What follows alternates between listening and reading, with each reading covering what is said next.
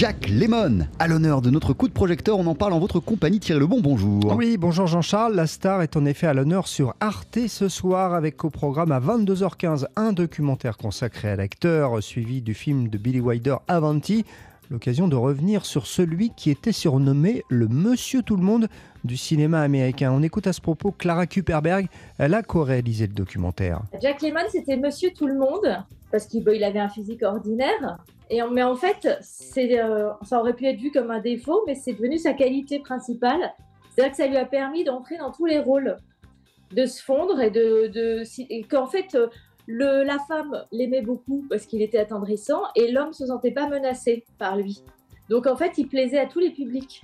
Et euh, en faisant Monsieur Tout le Monde, ça a permis à des réalisateurs comme Billy Wilder de mettre aussi un peu de perversité. Parce que c'est un peu comme euh, le personnage d'Audrey Hepburn dans d'autres films.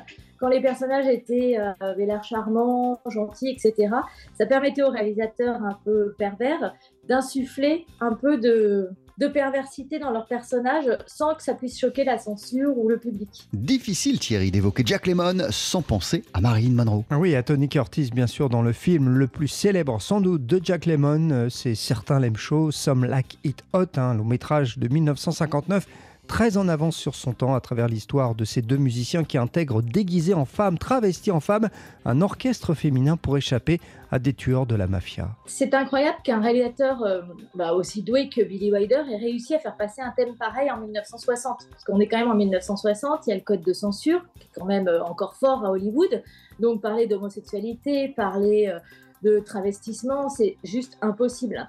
Donc, en se servant justement d'un personnage comme Jack Lemmon, qui est Monsieur Tout le Monde, que tout le monde aime, qui est le bon copain, et de le mettre dans un film comme ça, finalement, ça a permis de traiter de sujets qu'il n'aurait jamais pu aborder autrement, et puis de se servir de la comédie en fait, parce que Jack Lemmon était très doué en comédie, donc, euh, en fait, à travers euh, cette façon de l'utiliser, il a pu aborder euh, des thèmes incroyables. Oui, parce que franchement, un film où 80% du film se passe déguisé en femme, où le personnage principal termine avec un homme à la fin et se marie avec un homme, franchement, même en 1960, c'est juste impossible. Le documentaire de Clara Kuperberg met aussi en, en avant Thierry la longévité de la carrière de Jack Lemmon. De 1954 à 1999, une filmographie très éclectique et linéaire malgré l'évolution du cinéma américain en 45 ans Il s'adapte à l'histoire américaine et euh, il s'est adapté à tous les changements de thème. Donc c'est aussi pour ça qu'il a fait des films jusqu'à la fin, c'est-à-dire que il a changé de style.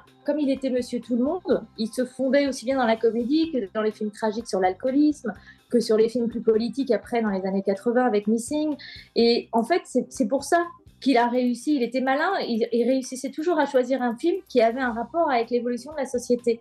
Et donc, euh, moi, je pense que c'est la raison pour laquelle il a duré jusqu'à la fin. Le documentaire donc euh, de Clara Kuperberg, euh, co-réalisé avec sa sœur Julia Kuperberg, c'est à voir ce soir à 22h15 lors de cette soirée spéciale consacrée à Jack Lemmon sur Arte. Et après ce documentaire, eh bien, il y aura le film de Billy Wilder Avanti. Merci beaucoup Thierry Lebon.